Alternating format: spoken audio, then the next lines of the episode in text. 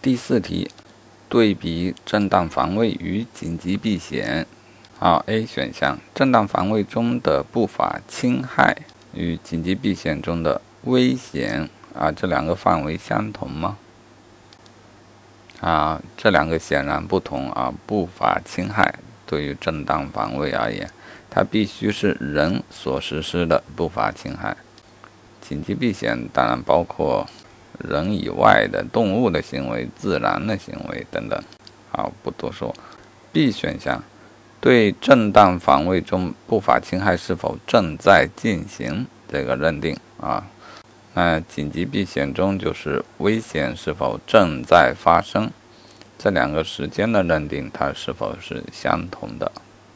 好，这点我有些模糊。解析是说正当防卫中的不法侵害正在进行。紧急避险中的危险正在发生，认为前者对法益的侵害更加的紧迫。啊，你先自己体会一下。好，我们再对比其他正当防卫中的必要限度与紧急避险中的必要限度，这个认定当然是不同的。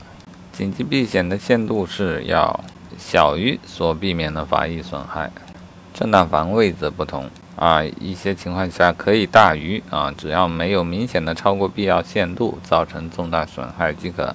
啊，这也就是复习一下。好，D 选项，若正当防卫需要具有防卫意图，则紧急避险也需具有避险意图。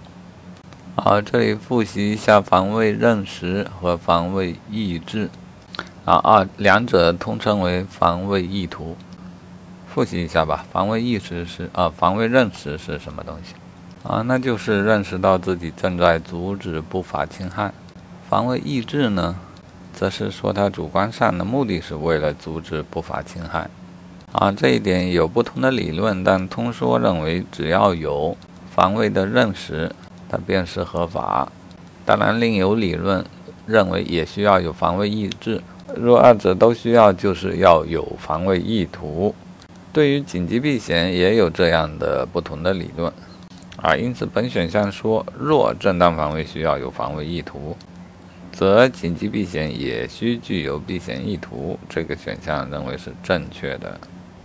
好，最后再回到正当防卫与紧急避险中正在进行的认定与正在发生的认定是否相同的问题，仍然是没有找到直接的法条或者案例。但这个事儿，我想从原理上来思考一下，这两种行为的性质并不相同。对于正当防卫，可以算作法律赋予了人在某些情形下可以做出正常是认为属于不法行为的行为，有点像是授权不法。而对于紧急避险呢，只能说是因为无期待可能性而不追究其不法。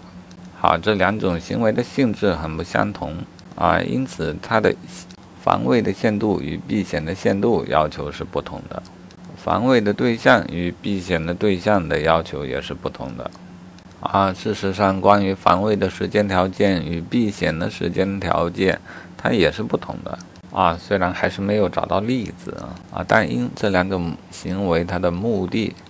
并不相同，会导致它各方面的规定都并不相同。